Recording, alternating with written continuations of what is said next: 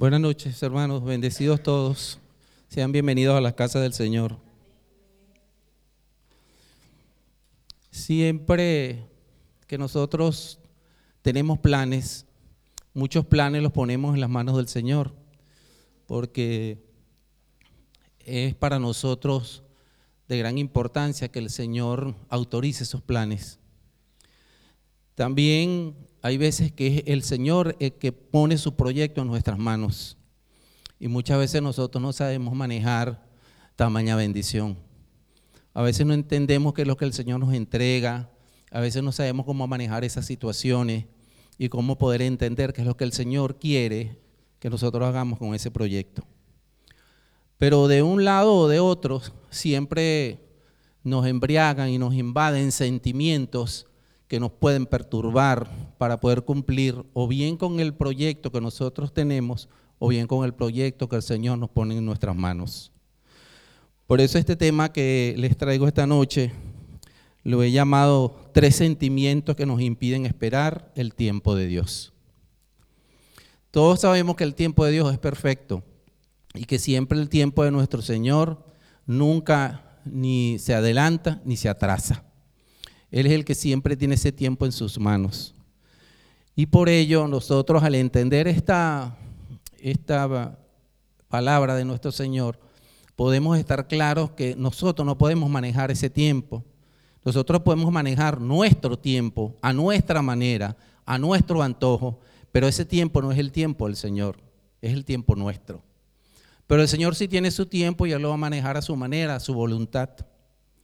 Por eso quiero que leamos la palabra en el Salmo 40, versículos del 1 al 5.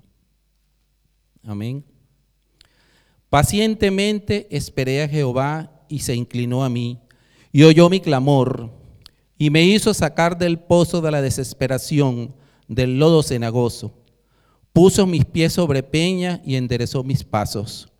Puso luego en mi boca cántico nuevo Alabanza a nuestro Dios. Verán estos muchos y temerán y confiarán a Jehová. Bienaventurado el hombre que puso en Jehová su confianza y no mira a los soberbios ni a los que se desvían tras la mentira. Has aumentado, oh Jehová, Dios mío, tus maravillas y tus pensamientos para con nosotros. No es posible contarlos ante ti. Si yo anunciar y hablar de ellos, no pueden ser numerados. Amén. Este salmo precioso empieza señalando pacientemente, esperé a Jehová y se inclinó a mí y oyó mi clamor. Aquí el Señor dice que se inclina, que nos oye, pero el requisito para que Él se incline y nos oiga es que nosotros esperemos pacientemente en Él. En el versículo 2 señala, y me hizo sacar del pozo de la desesperación, del lodo cenagoso, puso mis pies sobre peña y enderezó mis pasos. Aquí nos quita la desesperanza y nos quita la fatiga, pero de igual forma existe un requisito, esperar en Dios. En el versículo 3 señala que puso luego en mi boca cántico nuevo, alabanza a nuestro Dios, y lo verán esto muchos y temerán y confiarán en Jehová. En este caso, si yo esperamos pacientemente en nuestro Señor, Dios pondrá en nosotros un cántico nuevo, pondrá alabanzas en nuestra boca, nos llenará de alegría para cantar, para alabar. Y esto lo verán todos y todos aquellos que los vean entenderán cuán grande es nuestro Dios. El versículo cuarto señala, bienaventurado el hombre que puso en Jehová su confianza y no mira a los soberbios ni a los que se desvían en la mentira. Aquí nos señala que debemos esperar, pero confiadamente. Y con confianza, ¿verdad? Si debemos si nos dejamos contaminar por los soberbios y por los mentirosos, nos estamos llenando de sentimientos contrarios a Jehová, a nuestro Señor, a Jesucristo. Entonces, el quinto dice, Has aumentado, Jehová, mi Dios, tus maravillas y tus pensamientos para con nosotros. No es posible contar ante ti.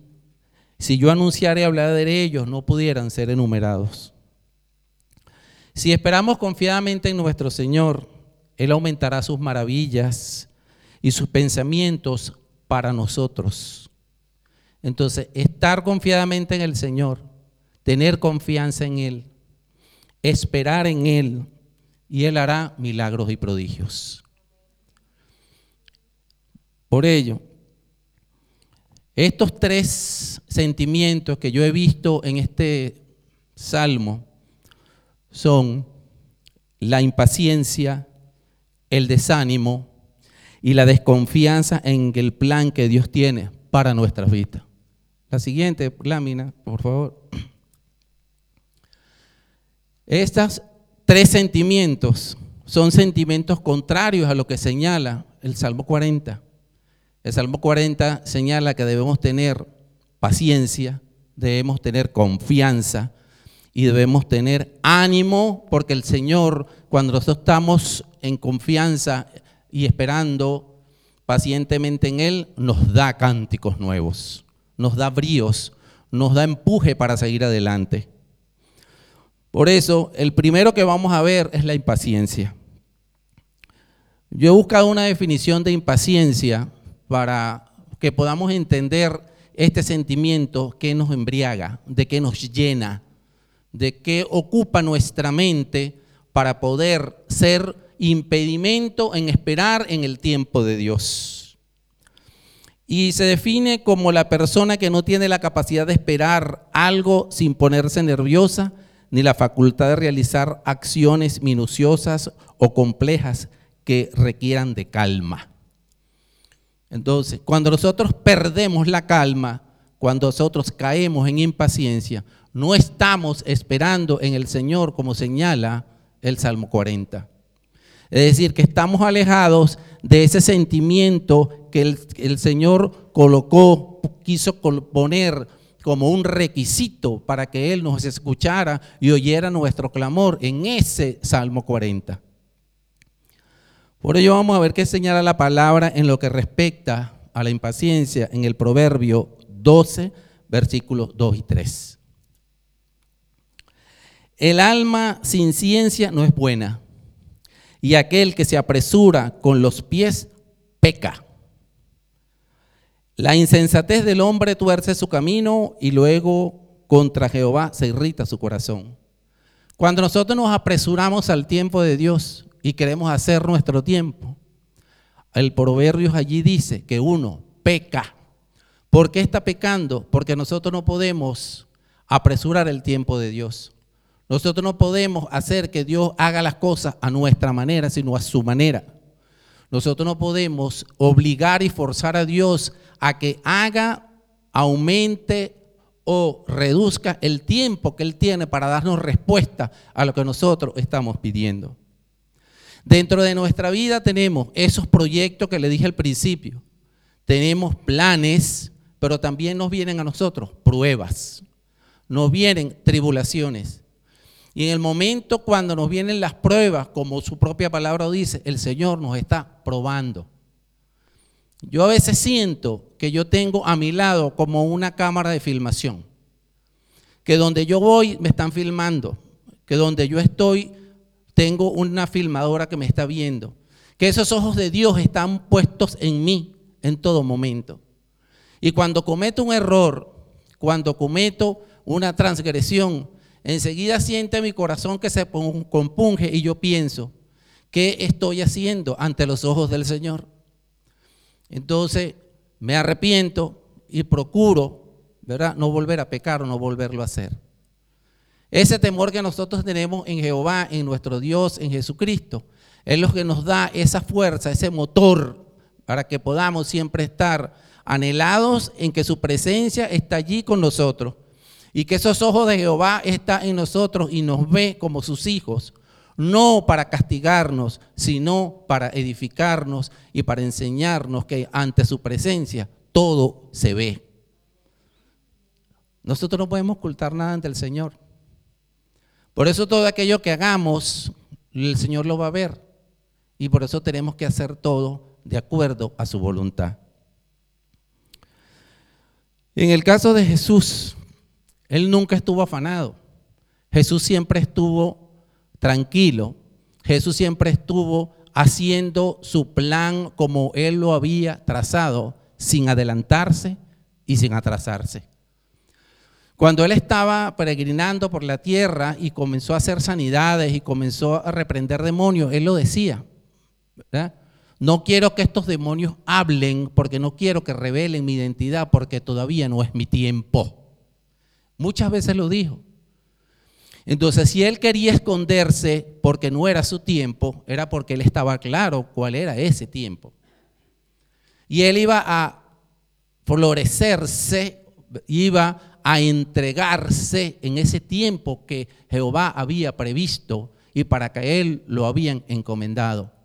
Él no podía ni atrasarse ni adelantarse. Ese tiempo de Dios perfecto es lo que nosotros debemos entender, que es lo que debemos hacer en todo momento cuando estamos con nuestro proyecto aquí, con el proyecto que nos entrega el Señor aquí y cuando estamos en los momentos de la prueba y de las tribulaciones. Porque tenemos que saber esperar en el Señor. Como un ejemplo de la tranquilidad del Señor y como un ejemplo de que el Señor siempre estaba allí y no se afanaba es cuando Jesús estaba en la barca con sus discípulos. Eso está en Mateo 8, 23 al 26. Jesús subió a la barca y sus discípulos lo acompañaban.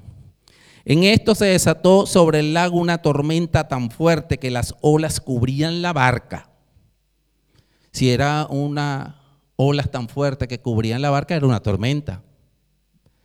¿Cuántas veces nosotros hemos tenido tormentas en nuestras vidas que nosotros sentimos que esa tormenta nos están abrazando, que estas olas se están metiendo en nuestras vidas, en nuestras casas, en nuestros problemas.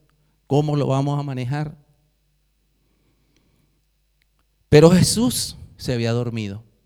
A pesar de la tormenta, él estaba dormido porque él no se afanaba, porque él sabía su poder. Y ese poder que tenía él de hacer todo lo que podía hacer, le suministraba esa tranquilidad tan grande como para quedarse dormido en una gran tormenta. Eso es lo que nosotros tenemos que hacer. Mantenernos en esa tranquilidad como la mantuvo el Señor en el momento que estaba en esa tormenta, para que en las veces que estemos en situaciones difíciles, en problemas, en tribulaciones, o con esos proyectos en las manos esperando que nos den los resultados, debemos tener esa tranquilidad y esa paciencia para que el Señor se incline hacia nosotros, nos oiga y si les clamamos, nos escuche. Pero el requisito es esperar pacientemente en el Señor. No nos podemos desesperar ni angustiar, ni dejar que los sentimientos nos llenen de esos sentimientos que nos colapsan internamente y empezamos nosotros a caer en debilidad y en duda. Como otro ejemplo que nos trae la palabra es el caso del labrador. Y eso lo vemos en Santiago 5, 7. Santiago, el hermano de Jesús, en su epístola escribió esto. Por tanto, hermanos, tened paciencia hasta la venida del Señor.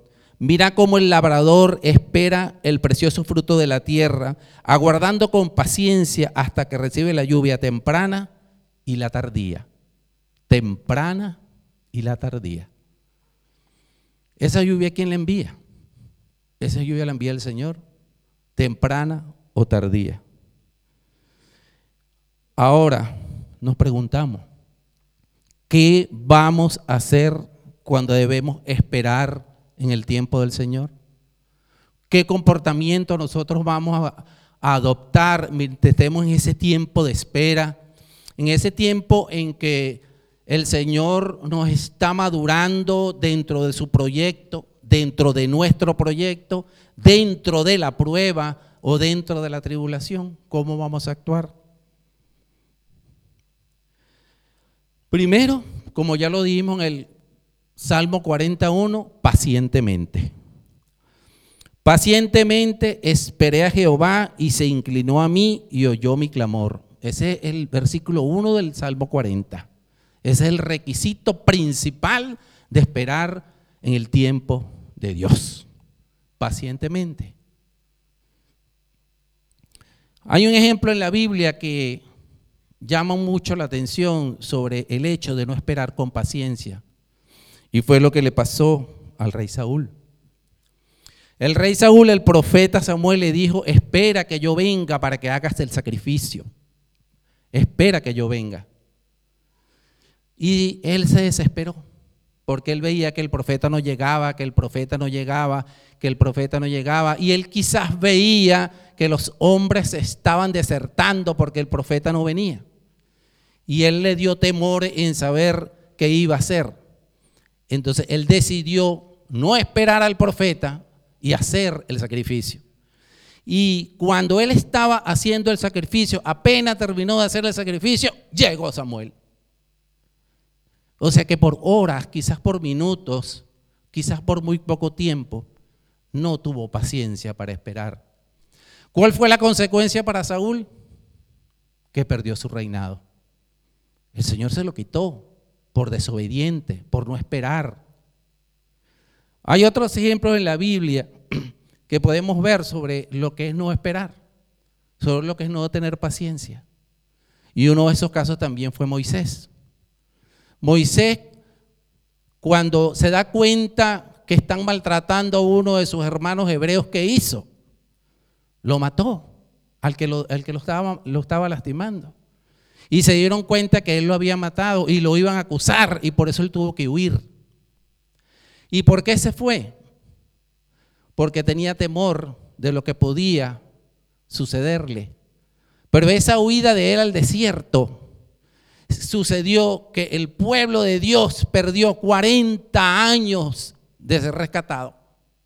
Porque tuvo que esperar en el desierto todo ese tiempo por adelantarse al tiempo de Dios.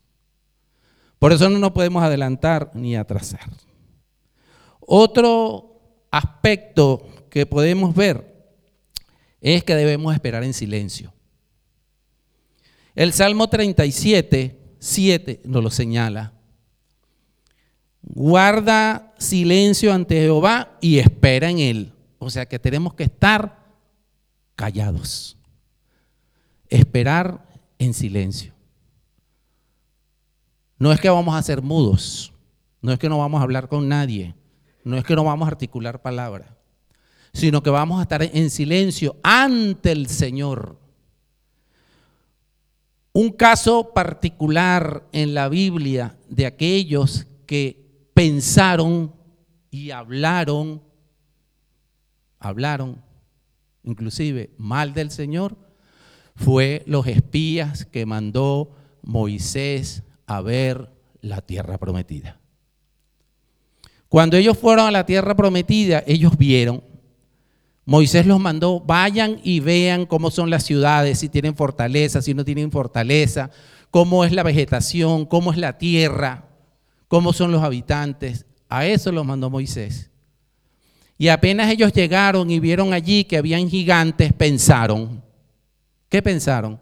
Nos van a matar, aquí no podemos nosotros conquistar esta tierra, estas tierras nos van a tragar, y ojalá nada más hubiese sido eso, sino cuando vinieron de regreso a traer el reporte, dieron falsos conocimientos al pueblo de Israel de lo que habían visto. Cuando Moisés lo envió a que ellos vieran la tierra, no a que trajeran informes al resto del pueblo. ¿Cuál fue la consecuencia de esa actitud de esos espías de no callar? Que todos fueron muertos, más su pueblo. Esas son las consecuencias que trae cuando nosotros no esperamos en el Señor, cuando nosotros no estamos en silencio ante la presencia del Señor. Inclusive cuando tenemos proyectos que el Señor nos los ha entregado, o cuando tenemos proyectos que nosotros queremos poner en manos del Señor, cállese, no lo comente. Porque eso es un trabajo que el Señor está haciendo con usted. O eso es un trabajo que usted está haciendo con el Señor. Si usted lo divulga, pueden venir, ¿verdad? Situaciones, pueden venir aspectos negativos que perjudiquen tanto el proyecto que usted está poniendo en las manos del Señor como el proyecto el que el Señor está poniendo en sus manos. Como nosotros los latinos inclusive tenemos un refrán que dice que en boca cerrada no entran moscas. Por eso hay que estar en silencio en todos los proyectos, más cuando estamos en espera en el tiempo del Señor. Otra situación que tenemos que ver de cómo actuar en el momento que estamos en la espera del Señor es esperar confiadamente en Él. Hebreos 13:6 señala, de manera que podamos decir confiadamente, el Señor es mi ayudador, no temeré lo que me pueda hacer el hombre. Aquí tenemos el ejemplo de José. José, los hermanos lo tiraron en una cisterna. José lo vendieron sus hermanos como un esclavo. José fue llevado como esclavo y comprado como esclavo. José fue puesto a trabajar en el jefe del ejército de Egipto. José fue puesto en la cárcel y José pasó a ser gobernador de Egipto. ¿Por qué José pasó a ser gobernador de Egipto? Porque pese a toda esa situación que él vivió, desde que los hermanos lo tiraron en la cisterna hasta que fue gobernador de Egipto, Egipto él estuvo esperando confiadamente en el Señor. Amén. Otro aspecto que es esperar con expectativa de lo que Dios hará. Esperar con expectativa es ese caso que les acabo de explicar al principio de que el Señor nos entrega a nosotros un proyecto. Es Él que nos lo está entregando. Y si yo no creo en ese proyecto que me están entregando, ¿quién lo va a creer? Porque me lo está entregando a mí. Entonces, el Salmo 27, 13 señala, hubiera yo desmayado si no creyere que veré la bondad de Jehová en la tierra de los vivientes. Es en esta tierra que vamos a ver esa bondad del Señor. Él nos la va a entregar aquí y ahora. Pero nosotros tenemos que confiar, confiar en Él. Que esa expectativa que nosotros tenemos, el que él nos, él nos la va a dar, Él nos las va a entregar aquí en la tierra de los vivientes. Aquí vemos en este versículo tres aspectos. Primero, creer. Si yo no creo, ¿qué voy a recibir? porque la incredulidad mata la fe. También señala la bondad de Jehová hacia nosotros. Todos sabemos que Él es bueno. Y si Él nos va a entregar un proyecto es porque Él va a dar de ese proyecto un resultado. Y su bondad. ¿Cuál es otro aspecto que nosotros debemos ver y sostener cuando estamos en la espera del tiempo del Señor? Firmeza y valentía. El Salmo 27, 14 señala, aguarda a Jehová, esfuérzate y aliéntese tu corazón si esperas a Jehová. Aguarda, esfuérzate, aliéntate y espera. Otro aspecto es esperar en la palabra si vamos a estar confiadamente, si vamos a estar con paciencia, si vamos a concretarnos en entender la expectativa que el Señor tiene para nuestras vidas, también tenemos que ver su palabra.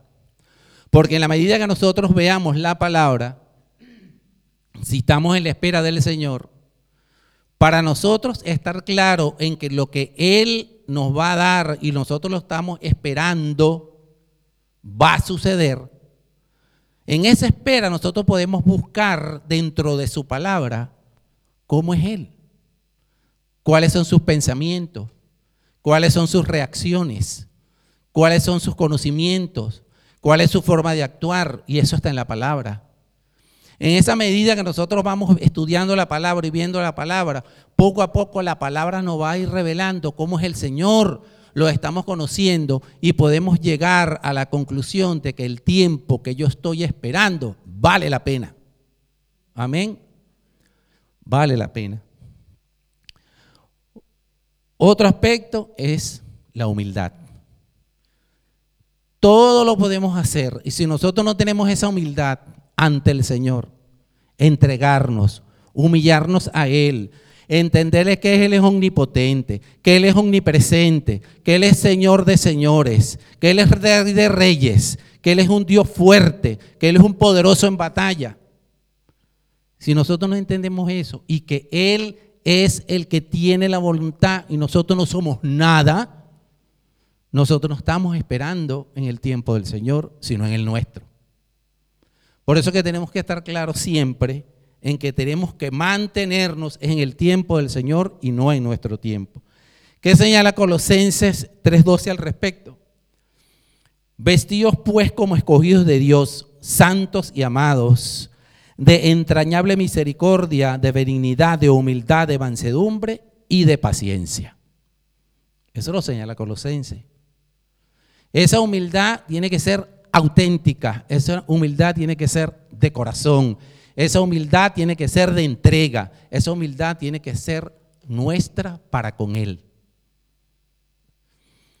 El segundo de los sentimientos que yo pude analizar de el Salmo 40 es el desánimo. El desánimo yo considero que es uno de los sentimientos más difíciles de controlar. Porque la mayoría de las veces cuando estamos en tribulación, cuando estamos pasando momentos de prueba, ahí es donde nos embriaga más el desánimo. Por ahí hay una historia que siempre dan de una vendimia que hizo el diablo una vez y puso en la mesa todas las herramientas que él tenía para atacar a los seres humanos. Tenía el odio, tenía la miseria, tenía la rabia, tenía la envidia, tenía todos los pecados posibles en esa mesa y tenía resguardado debajo de la mesa muy envuelto una herramienta que él no quería vender. Todo el mundo venía y compraba para poder controlar el mundo. Y esa herramienta, vino alguien le preguntó, ¿y esa herramienta que usted tiene ahí, por qué no la vende? Le dice, no, yo puedo vender todo menos esa herramienta, porque esa herramienta es el desánimo. Cuando yo veo los hijos de Dios que están alegres, cuando yo veo los hijos de Dios que saltan, cuando yo veo que están los hijos de Dios, ¿verdad? bien felices porque han recibido una bendición, yo procuro utilizar esta herramienta, sembrársela en su corazón y llenarlo de desánimo. Enseguida, enseguida los tumbo al suelo. Porque el desánimo es el sentimiento que nos embriaga, nos llena el corazón, nos compunge y no nos deja seguir adelante. Por eso nunca debemos permitir desanimarnos. Como un concepto de desánimo, el desánimo es un sentimiento que destruye la esperanza. Sin esperanza nos rendimos, que es exactamente lo que el enemigo quiere. Y estar sin fuerzas para seguir adelante, falta de ilusión o ánimo hacia alguien o para hacer algo.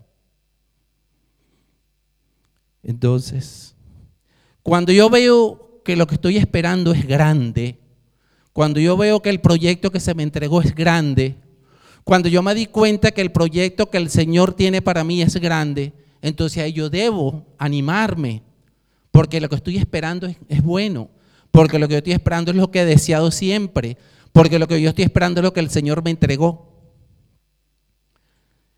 ¿Qué señala el Salmo 27, 14 a lo que eso respecta?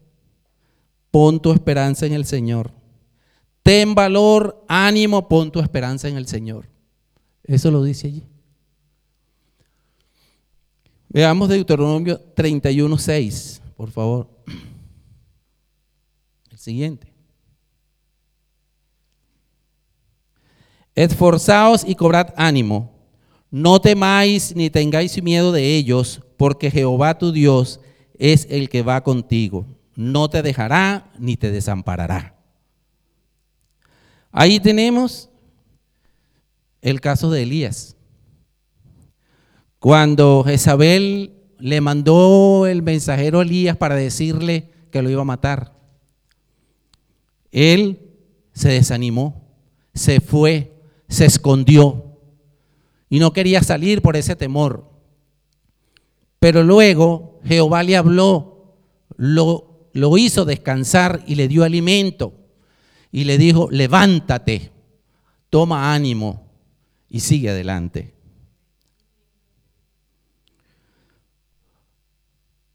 Tenemos, cuando vemos nosotros nuestro proyecto, que lo vemos de lejos, allí vemos que es algo grande, allí vemos que es algo que nosotros estamos esperando. Y ese gran valor de lo que nosotros estamos esperando nos llena de esa capacidad para poder entender lo que el Señor tiene para nosotros. No podemos perder esa esperanza y ese ánimo de ver lo que está allá y qué es lo que vamos a recibir aquí. Eso es lo que nos debe dar fuerzas para seguir adelante. Eso es lo que nos debe dar fuerza de que aquello que estamos esperando es grande que aquello que estamos esperando es lo que el Señor tiene para nosotros. Y si nosotros decaemos, si nosotros renunciamos, si nosotros nos desanimamos, vamos a perder lo que el Señor nos tiene preparado. Por último, y para finalizar, un tercer sentimiento. Ese sentimiento que nos impide también esperar en el tiempo de Dios y que es la desconfianza. La desconfianza en el plan que Dios tiene para nosotros y para nuestras vidas. Yo he partido oh, del concepto de fe que está en la Biblia, que es Hebreo 1.11. Y yo le he dado una interpretación en contrario a este versículo para que nosotros entendamos lo que es la desconfianza. Tenemos que, Hebreos 11 nos señala eso, que la fe es la confianza de que en verdad sucederá lo que esperamos y la certeza de que las cosas, de la certeza de lo que no podemos ver. Si nosotros hacemos una interpretación en contrario de esto sería, pues la desconfianza es la incertidumbre de lo que no se espera o la incredulidad por lo que no vemos. Eso es la desconfianza. Pero cuando nosotros tenemos esa confianza, esa certeza de que lo que nosotros vamos a recibir lo vamos a tener, así no lo veamos, es allí donde nosotros entramos en confianza con el Señor y es ahí donde nuestra fe es incrementada. Amén. Por último, hay un salmo precioso que se los quise traer esta noche para que podamos ver que el tiempo que el Señor tiene para nosotros es su tiempo. Nosotros estamos en manos del Señor, no el Señor en nuestras manos. Nosotros no podemos manejar ni manipular el tiempo de Dios, como lo dije al principio. El tiempo de Dios es bueno, es agradable y es perfecto. Esa perfección del tiempo de Dios nos debe hacer entender que ni Él ni llega tarde ni se va temprano. Él siempre va a estar en el momento preciso, en el lugar preciso y en el momento en que nosotros menos lo estamos esperando. Por eso les traigo el Salmo 31 y 15, 31, 1 y 15, que señala. En ti, oh Jehová, he confiado. No sea yo confundido jamás. Líbrame en tu justicia si el hermano me ayuda, hermano Cristian y hermano José. Y el 15, en tus manos están mis tiempos, líbrame de la mano de mis enemigos y de mis perseguidores. Cuando el versículo 15 habla de líbrame de las manos de mis enemigos y de mis perseguidores, no está hablando de enemigos de guerra, porque ya no estamos en esta oportunidad en tiempos de guerra. Pero tenemos guerra con el enemigo, con el que nosotros nunca nos gusta ni siquiera nombrar. Que el Señor lo reprenda. Entonces, esos sentimientos contrarios, adversos a nosotros esperar en el tiempo de Dios, son esos enemigos y esos perseguidores que señala ese versículo 15 del Salmo 31. Esos sentimientos de desconfianza, ese sentimiento de desánimo, ese sentimiento de falta de credulidad en las cosas que el Señor no ha puesto a nuestra disposición.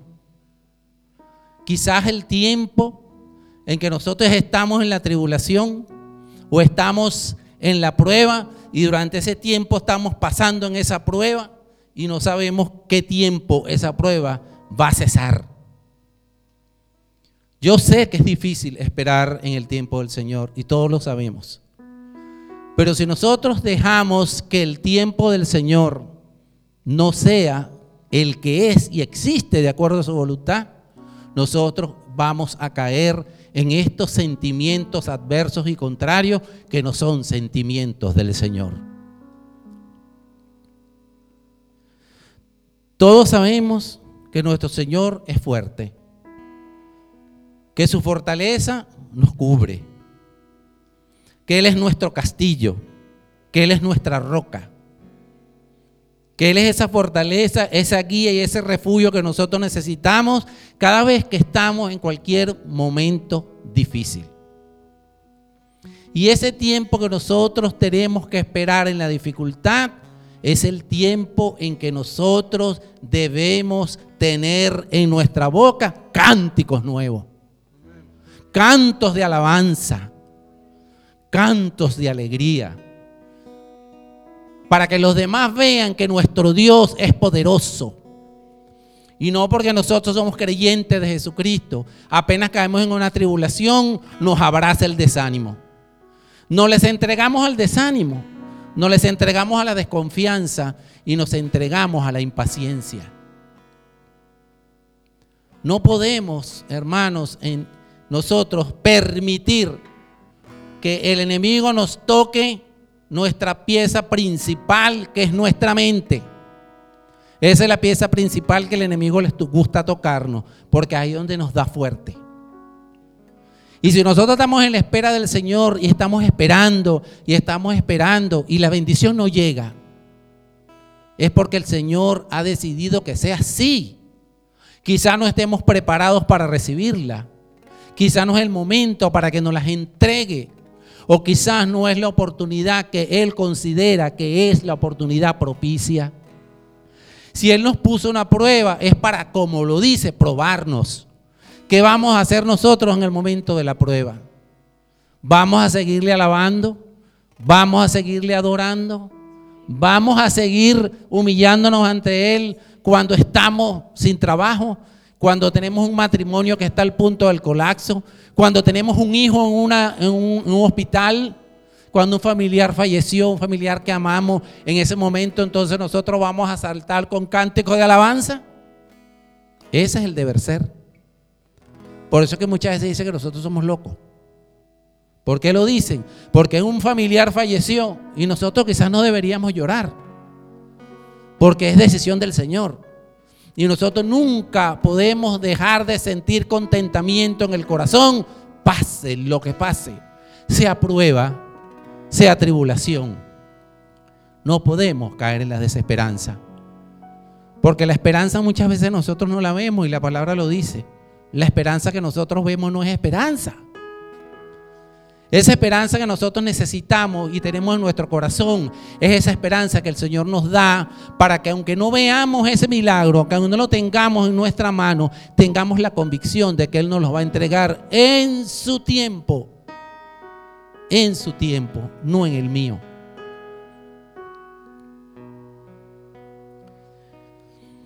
Cuando confiamos en nuestro Señor con todo corazón y renunciamos a Él, Él nos sustenta.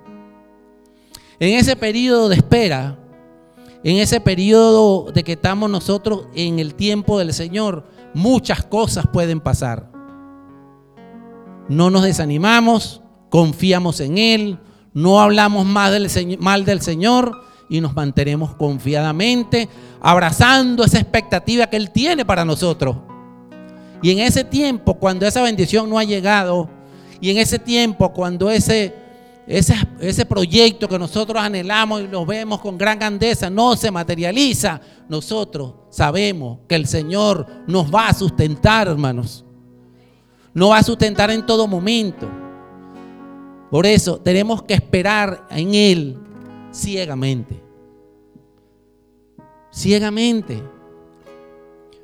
Yo siempre cuando pienso en esto, yo me imagino un niño pequeñito que usted lo monte aquí lo pare aquí y le extiende los brazos. Ese niño se lanza hacia su padre o hacia su madre, sin miedo, sin temor, sin desconfianza. ¿Por qué? Porque él sabe que su padre no lo va a dejar caer. Y el pastor lo dijo ahorita. Cuando un hijo le pide a un padre pan y le dan una piedra, o pide pescado y le dan una serpiente. Si nosotros siendo malos somos buenos con nuestros hijos, ¿cuánto más nuestro Señor va a ser bueno con nosotros en todo momento? En el momento de la espera en su tiempo, en el momento de la espera, en la respuesta que estamos esperando. Este tema lo tomé por mí y por mi esposa. Nosotros estamos ahorita en una espera. Y nosotros tenemos que entender que esa espera es el tiempo de Dios, no el nuestro. Por eso yo tomé este tema, porque lo hice para mí. Y quise compartirlo con ustedes. Cuando el pastor me dijo a mí, usted va a predicar el miércoles, yo le dije, Señor, pon ante mí el tema que tú quieres que yo diga. Y desde ese miércoles hasta el, hasta el último momento, el tema me fue ratificado seis veces. O sea que sí era del Señor que este tema debía darse. Me lo dijo de muchas formas. Me lo dijo con un video. Me lo dijo en la prédica. Me lo acaba de decir ahorita, en este momento, cuando el pastor abrió el servicio. Por eso, hermanos, yo los insto a que en ese tiempo que estamos esperando, yo no sé cuál es su espera. Yo conozco la mía, usted conoce la suya. Si su espera es espiritual, si su espera es material, si su espera es algo que usted lo ha anhelado tantas veces, no flaquee. Manténgase firme, con valentía, con bríos, con fortaleza, con confianza y siempre espere en esa expectativa que el Señor tiene para nosotros. Las expectativas del Señor son grandes. Yo he visto muchas de esas expectativas en mi vida. Yo cuando inicié, mi vida, a los 13 años, fui soldado. Soldado, como dicen en Venezuela, soldado de gorrita, a prestar servicio. Después quise hacer mucho y estudié y pude ser un militar profesional. Y siendo militar profesional quise seguir estudiando y tuve que sacar la secundaria porque yo no tenía la secundaria terminada. Y estudiaba de noche. Me tenía que escapar del cuartel donde yo estaba para acudir a, un liceo de noche a estudiar el bachillerato. Y de allí quise estudiar derecho porque yo siempre creí en la justicia. Porque yo viví muchas injusticias. Y después que me gradué de abogado, yo quise ser juez. Y yo me preparé y estudié para ser juez. Pero eso no era el propósito que el Señor tenía conmigo. Esa no era la expectativa que Él tenía conmigo. ¿Cuánto tiempo gasté yo en todo eso? Desde mis 12 años hasta hace 6 años atrás que conocí al Señor. Esto que estoy haciendo yo hoy llevándole ustedes esta palabra a ustedes, es lo que el Señor quería para mí. No que yo fuera militar, no que yo fuera juez. El día que a mí me separaron de mi cargo injustamente y llegó una comunicación a mi casa un 7 de enero, que lo recibió mi esposa, y ella leyó lo que decía allí, y me decían, usted está suspendido de su cargo hasta nuevo aviso. Yo no lo entendí, hermanos. Yo no lo comprendí que estaba haciendo el Señor conmigo. Por lo cual fueron las palabras que mi esposa me dijo, gloria a Dios, dijo ella. Gloria a Dios que te sacaron de ahí. Gloria a Dios porque tú le estabas sirviendo al faraón. Gloria a Dios porque ahora nosotros le estamos sirviendo al Señor. Gloria a Dios porque perdimos un tiempo precioso. Gloria a Dios porque ahora vamos a tener más tiempo de dedicarnos a este amor que nosotros tenemos por Jesucristo. Y eso fue lo que hicimos. Y eso es lo que hemos querido hacer siempre. Esas expectativas que el Señor tiene son grandes y no las podemos dejar perder. Esas expectativas que el Señor tiene para nosotros, para usted, para mí, muchas veces no las conocemos. ¿Por qué no las conocemos? Porque no leemos las escrituras. Porque si nosotros leemos las escrituras podemos entender en cada paso que tengamos, en cada palabra, cómo el Señor se comporta, cómo el Señor ama a sus hijos, cómo el Señor nos ve a cada uno de nosotros. Y ahí vamos a entender cuál es esa expectativa que el Señor tiene para ustedes y para mí. No desfallezcan nunca por más tribulación que se presente. No desfallezcan nunca por todo sentimiento que el enemigo quiera poner en nuestras mentes, porque Él lo va a hacer. Él es feliz cuando nos ve derrotados. Él es feliz cuando nos ve en el piso llorando, pero no al Señor, sino llorando porque estamos en la pena, porque estamos en la prueba, porque estamos en la tribulación. Es ahí donde tenemos que levantarnos como guerreros. Ahí donde tenemos que poner los pies en alto en esa piedra angular que es Jesucristo y cantar cánticos nuevos, cantar alabanzas y cantarle al Señor esos cánticos que Él quiere que nosotros le demos, aunque estemos en el peor de los momentos. En el peor de los momentos. Se me viene en este momento a mi mente el día, el día en que el camión atropelló a mi esposa. Un camión, hermano, le pisó su pierna. ¿Qué sentí yo en ese momento? Yo tenía unas bolsas en las manos y cuando yo vi que el camión le pisaba su pierna, yo en vez de buscar en el Señor, lo primero que hice fue querer matar a golpes al hombre. Y me le fui encima y con todo lo que tenía lo golpeé. Y mi esposa estaba ahí y ella decía, ayúdame, ven y ayúdame. Fue un comportamiento totalmente contrario. ¿Qué me invadió? La ira, la rabia. ¿Qué debió haber hecho en ese momento? Estar donde estaba ella en ese momento de, dificultad. Orar allí con ella. No dejarla sola. ¿Qué prevaleció? Mi condición de hombre. Y la rabia, ese sentimiento que muchas veces nos nubla la mente. Si nos ponemos de pie, hermanos, para orar. Señor, te doy gracias por esta palabra, porque tú me la entregaste, Padre Santo, y me la ratificaste en muchas oportunidades.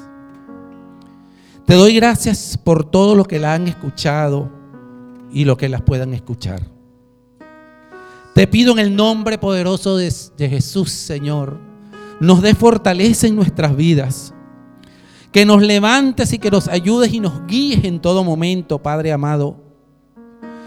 Porque esperar en ti yo sé que no es fácil, Señor. Pero cada día que nos disponemos a amar y anhelar tu tiempo, tú nos sostienes y tú nos das fortaleza y nos alientas. Te pido, Dios de los cielos, Padre Celestial, que nuestras vidas sean llenas de ti, solamente de ti. Y encomiendo en tus manos nuestro espíritu, Padre y nuestro corazón y que podamos día tras día y día tras día caminar de acuerdo a tu voluntad, Padre Santo, y hacer todo lo que esté de acuerdo a tu tiempo. Fortalece, Señor, cada vida. Fortalece, Señora, todos nuestros sentimientos. No permita, Señor, que el enemigo invada nuestra mente. No lo permitas, Señor. Danos auxilio, Señor, porque tú eres nuestro auxilio, tú eres nuestra roca, tú eres nuestra fortaleza, tú eres nuestro ayudador, tú eres nuestro refugio, tú eres poderoso en batalla, Señor. Y si este versículo habla de enemigos y de perseguidores, ese perseguidor, Señor, es nuestro enemigo. Y tu palabra dice, Señor, que tú reprendes por nosotros al devorador. Aleja, Señor, todo aquello que quiera perturbar en este tiempo de espera que estamos contigo. Te pido, Señor, que por tu amor perfecto nos protejas, que tu amor perfecto nos dé aliento, que por tu amor perfecto nos dé fortaleza y bríos para seguir adelante. En el nombre poderoso de Jesús. Amén. Alabemos al Señor, hermano.